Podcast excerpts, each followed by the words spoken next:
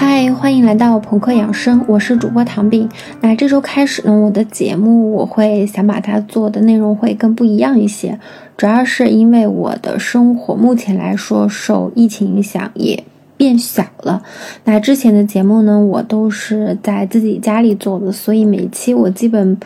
不得不去和呃你们去说一下我的隔离生活，让你们一起感受呃我的情绪变化。但是其实这和我做播客节目的初衷还是有些差距的。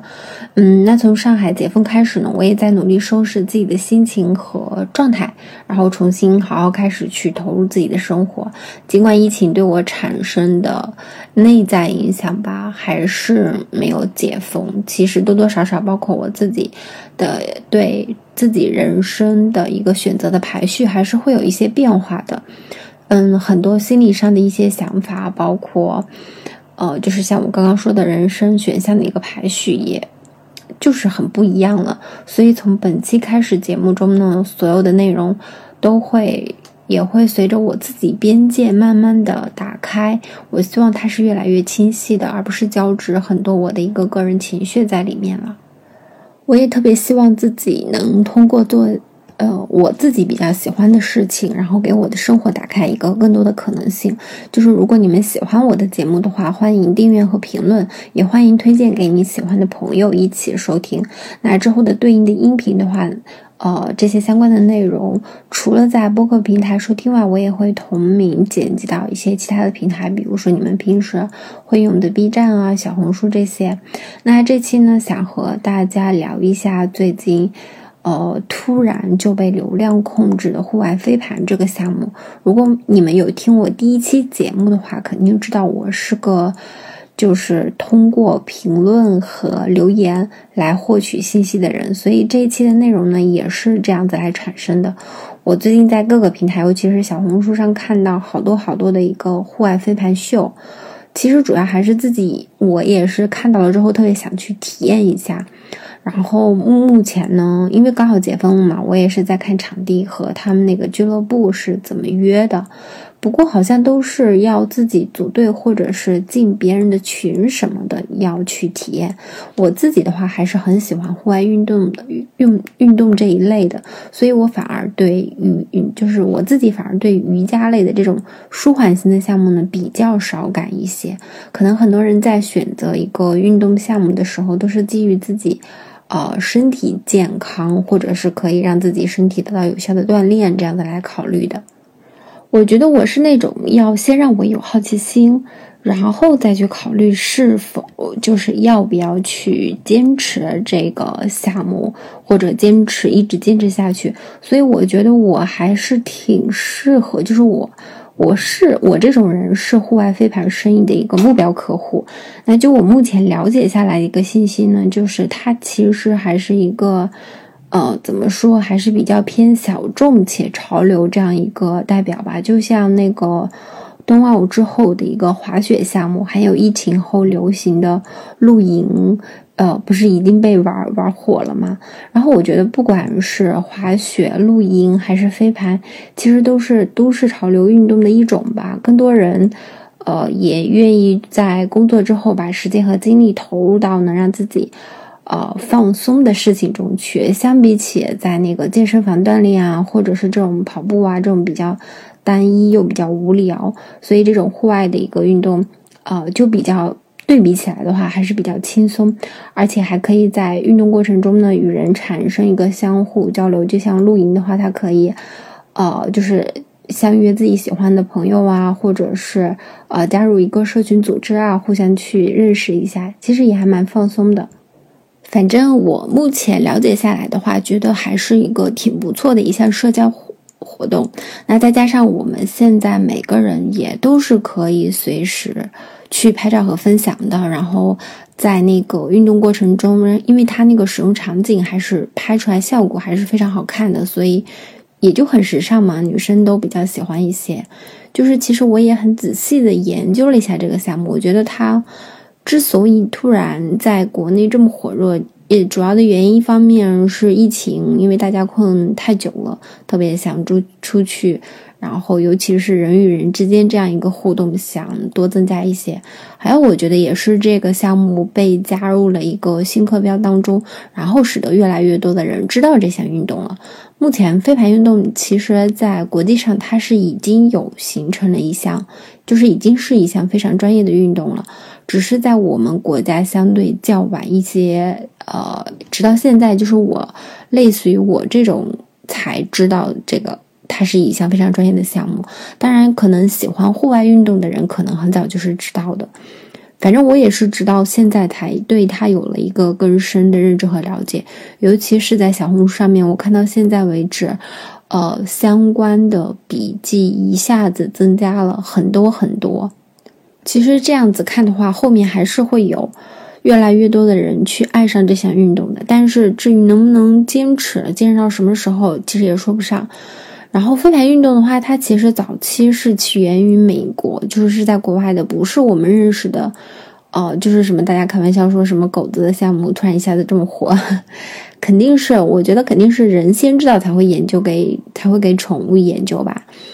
然后这个运动它的起源的话是在十九世纪末，然后美国一所大学的学生们不嗯喜欢在披萨店用完餐以后呢，相互投掷那个圆形烤盘来娱乐。后来呢，这种娱乐方式在那个新英格兰地区的呃各所大学呀，包括社区逐渐流行了开来。然后一九四八年吧，然后是在那个美国昆哦不是是在那个军队服役的发明家。弗瑞德·莫里森，然后他利用他学到那个空气动力学知识呢，采用那个塑胶制作出了世界上第一个真正意义上的一个飞盘，并且呢，获得了当时以制作销售呼啦圈起家的户外运动玩具一个公司的一个关注。随后呢，就是这个公司制作的飞盘呢，就逐渐畅销起来。其实飞盘运动也是在那个时候吧，开始被更多的人关注，然后所熟起。一九六四年，这家公司一个设计师，差不多用了六年的时间研究出那个飞行，呃，就是更加稳定的职业职业级的一个飞盘。而这家公司呢，也开始在全美范围内呢大力推广飞盘运动了，并逐渐衍生出了多种飞盘的一个玩法，其中就包括就是目前我们在国内最受欢迎的机械飞盘。就是随着飞盘运动的发展，其实目前它玩法还是很多了，差不多有十多种玩法，包括一些机械飞盘、投掷飞盘、躲避飞盘，包括沙滩。狗飞、回收啦等等，因为它每些它其实手势都是不一样的。然后目前在我们国家呢，主要被推广的是那个机械飞盘，嗯，就是它这个其实极限飞盘呢又可以叫做那个飞盘争夺赛，所以它人数是比较多的，而且呢它场地也是不受限制的，也人数也不受限制，就是当下年轻人会比较更多的愿意参与当当中吧。但是我了解了一下，目前这项运动的话，它主要分布还是在一线或者一些超一线城市，嗯，杭州啊、成都啊，包括上海、北京、深圳这些，而且深圳它还有专业的比赛，嗯，还是挺好的。那在规则上来说的话，其实不同类型的飞盘。也会有不同的一个玩法规则。其实就拿那个极限飞盘来说的话，就是它的一个规则是，就是比赛是由两支队伍进行对抗的。那每一方防守一个得分区，每队的话是有七名场上队员。在比赛中的话，持盘人他不可以持盘移动，但可以将飞盘传给任何方向上的队友。然后飞盘落地或者是被对手截断。将立即就是攻防转换，要换一下，然后即就是呃，对方可以拿起飞盘呢，向对面得分区进攻。如果一名乙方队员在对方的那个得分区成功接住飞盘的话，就得一分。就是他的比赛时间的话，我我看了一下，大概是一百分钟，目标分呢通常是十五分。如果你感兴趣的话，还是可以去多去了解一下，在各个平台上。我觉得任何一项运动其实都是有它的专业性在的。其实我也是在了解了这些内容后，也才明白了这个所谓的飞盘的一个盘魂，它其实是需要双方队员，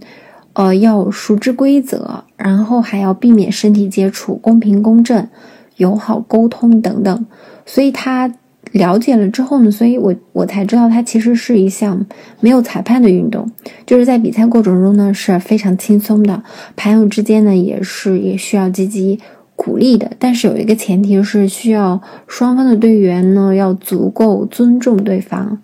所以我觉得就是知道了这些之后，可也明白就是为什么说这么多年轻人喜欢他的原因吧。因为毕竟我们平时生活工作还是压力挺大的，那这样一个又轻松，然后又可以去社交的运动，何不去试试呢？不过从商业价值上来说的话，我觉得其实它还是需要一段时间的，还是要看这个社群之后怎么去打造。目前小红书的所有笔记呢，很多还是从女性的视角表达出了一种就是时尚和潮流。那毕竟平台的定位是在那里的。其实露营和滑雪也是，我觉得滑雪在某种程度上来说的话，还是有很多运动属性包装在里面的。除了高额的一个基础装备配置外的，其实愿意参与到，呃，就是滑雪过程中的人呢，还是在技能和动作要领上要需要去下功夫的。才能更好的去享受滑雪的这样一个过程，但是飞盘运动呢，在我们目前的一个视线里面，还是属于简单易上手这样一项运动。重要的参与的，重要的是呢，就是参与的人多，但是它场地不受限制，比如可以在周末露营的时候呢，就可以组一局，然后有一个盘就可以展开的一个这样的一个活动。而且我发现很多就是玩的那个飞盘专业的一个。盘的话，它的彩绘部分也都是非常有个性的。我最近也是在淘宝上看，想买一个。其实这样子的话，就会在活动过过程中拍摄那个照片就会更好看了。而且它本身也不是一个剧烈的运动嘛，所以我觉得这股热潮还是挺大的。客观上来说的话，就是平时我们上班族本身社交圈就比较小，比较小一些，再加上工作加班呀，身体上的一些消耗，我觉得还是会有更多愿意。就是越来越多的人，就是更愿意参与到这样子时间成本相对低的一些活动吧。一方面身体又得到了锻炼，还没有那么就是枯燥，而且我们在用最小的精力获得更大的一个精神精神性的一个愉悦。我觉得如果是我的话，我也想试试，对吧？那区别于传统的一个运动项目的话，虽然飞盘运动。目前知道的人体量小很多，但是其实就目前的一个推广笔记来看的话，因为我没有在其他渠道看到这么多的流量，我觉得它其实还是就是大家描述出来还是会显得很高端。一一方面的就是还是归功于女性的参与吧，相对于男性来说，就是如果女性在体验完整个活动后觉得不错的话。呃，也是会更愿意分享的那一类，所以我觉得后续在这方面可以在推广中呢加进来更多故事性的东西，呃，让女性和女性产生更多的一个共情，所以我觉得也应该也会收到不错的一个反馈。我觉得可能可以考虑一下的话，这之后也是一个盈利方向吧。而且现在很多社群活动还配有一个专业的拍照，像我上面说的，组织者呢也是。但是组织者目前是以社区和社群的形式来展开的，但是我就是在这方面，我觉得真的可以好好做一下，去沉淀一下相关符合，呃这项运动风格或者品牌的一个内容。虽然我到目前就是还没有去体验过吧，不过我作为一个女生来说的话，从我的角度来说，我还是希望这项运动可以持久，让更多的人喜欢，就是呃。不仅仅停留在一个短暂的一个打卡热这样一个阶段。如果从专业度上来说的话，就是我觉得真的要好好学习的话，就是你要把它掌握会。后面呃长久的打算坚持的话，其实它还是有很多基础训练要去做的，也是需要参与者对这个项目和使用的一个飞盘要十分的去了解，而且在运。用那个盘这块呢，还他们还是非常讲究的。不过，作为一个一项休闲运动来说的话，飞盘运动在装备配置上还是非常亲民的。就是对于那个飞盘爱好者来说，一方面它的那个学习难度会比较低，几乎是没有门槛的，上一般上手就能玩儿。另一方面呢，就是它对装备的要求也不会很高。哦，我看了一下淘宝上的价格，大概买一个盘的话是一百元左右。呃，如果你没有那么讲究的话，也可以买呃呃不到一百的几十块钱这样子。所以在因为呃它其实是不是在比赛的时候没有对抗，嗯，而是偏娱乐性的，所以对着装也没有一个强制的要求，它就是怎么舒服怎么来的。所以我觉得就是如果你投入的话，也花不了太多钱。其实对于玩家来说的话，花费它真的还不算太高。然后，即使加上一些场地费，也还行。因为目前的一个报名形式还是以俱乐部形式嘛，所以你要去别人那里上课，然后去加入这个社团，肯定要一些场地费和，呃，比如说你打两个小时，它一场是两个小时，一些时效费吧。嗯，但是我觉得算下来，就是我们，呃，那个花费的话，大概是我们平常出去和朋友吃一顿饭那个饭局，呃的一个消费，差不多就可以解决了。不过回到商业长考虑上长期的一个商业价值的话，我觉得还是要从年轻人参与这项活动中去了解一下他们的知识需求。呃，就像我们在早期接触那个知识付费的时候，也是说，哎，喜欢，然后经过朋友们的一个传播，那到。觉得自己有需要了，然后加上身边人的推荐，然后这时候信任感产生了之后，就慢慢可以接受线上付费的这样一个形式。我觉得道理还是一样的，但是如果仅仅停停留在那个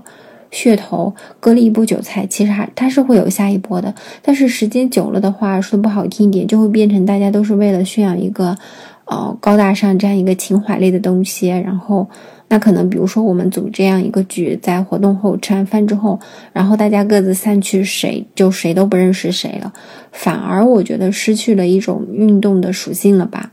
其实任何一项运动还是要把它的内在文化，我觉得去沉淀下来，然后去传播的。飞盘运动的一个盘魂的话，就是上面说的公平啊、自由。但是这里说的公平呢，是指。呃，就是我觉得可以这样理解，就是理解成它不需要一个巨星，因为它其实更强调个体的一个重要性。在比赛的过程中呢，就是呃，重要的是沟通和每个人的参与，嗯，而且每个人呢也是自己的裁判，所以这项运动本身还是，嗯，它是非常有魅力的。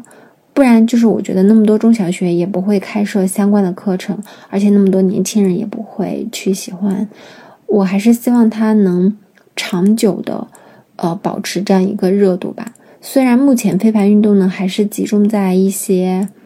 一线的城市比较多一些，还没有其实完全普及。但是如果你真的查了之后，其实，在一些呃城市的话，它其实是很早就有举行过类似的专业的比赛，只是我们不知道而已。不过就是，嗯，随着这股热潮的一个流动的话，它其实被普及的后劲，我觉得还是挺大的。那我也是作为一个初级爱好者，我希望它可以，呃，走出俱乐部这样一个形式。虽然这是目前为止最好的一个社区活动的形式，小而精嘛，但是，嗯，还是集中在年轻人的群体里面了。如果真的从运动理念出发的话，我觉得它应该是老少皆宜的。从这个方向，我觉得来考虑后期的一个商业价值的话，我想也会更长久一些。我其实之前也是做社群和社区这方面的工作的。那社群的话，它在搭建的时候是要搭配不同的一个策略内容的，这样可以保证社群的一个活跃度和用户的一个粘性吧。如果从这方面来说的话，单纯的一个拍照打卡。呃，包括一些潮流和时尚的理念，还有异性社交这样的一个理念传播，短期看其实是没有问题的。那长期来说的话，其实是要打一个问号了。当然，也可以做成团建啦、集体活动这样的形式来去做，包括还有教学课程包这样也行。如果有教学环节的话，就会随之产生课时费、会员。那有了会员呢，不同层次的社区用户画像。也是有了更多的一个，就是它它有了用户画像之后的话，更多的细节的运营模式是可以参考已经成熟的垂类用户的运营模式的。但是毕竟是一项运动项目嘛，那除了以上的软件条件可以快速搭建起来以外的话，我觉得还是要搭配专业的一个品牌服务和推广了。目前我搜了一下，是只知道两个比较成熟的品牌在做。嗯，就是大家推荐的也都是这两个品牌，其他的可能存在形式是兴趣类的社区，他们会提供呃专门的一个会员服务，这个我目前还没有了解到。不过我还是希望让更多的人在体验的时候，不仅仅停留在表面的一个好奇，而是去真正的了解这项运动，并且愿意投入其中。那今天就聊到这里，这些浅浅的想法分享给准准备入坑的宝子们。如果你们真的也爱上了这项运动的话，一定要好好坚持，然后争取，呃，也做一名体育运动传播者吧。下期见了，下期呢，准备和大家聊一些好玩的八卦。那喜欢我的话，欢迎订阅哦，也可以，呃，订阅完了之后可以及时收到节目的更新消息。拜拜，下期见。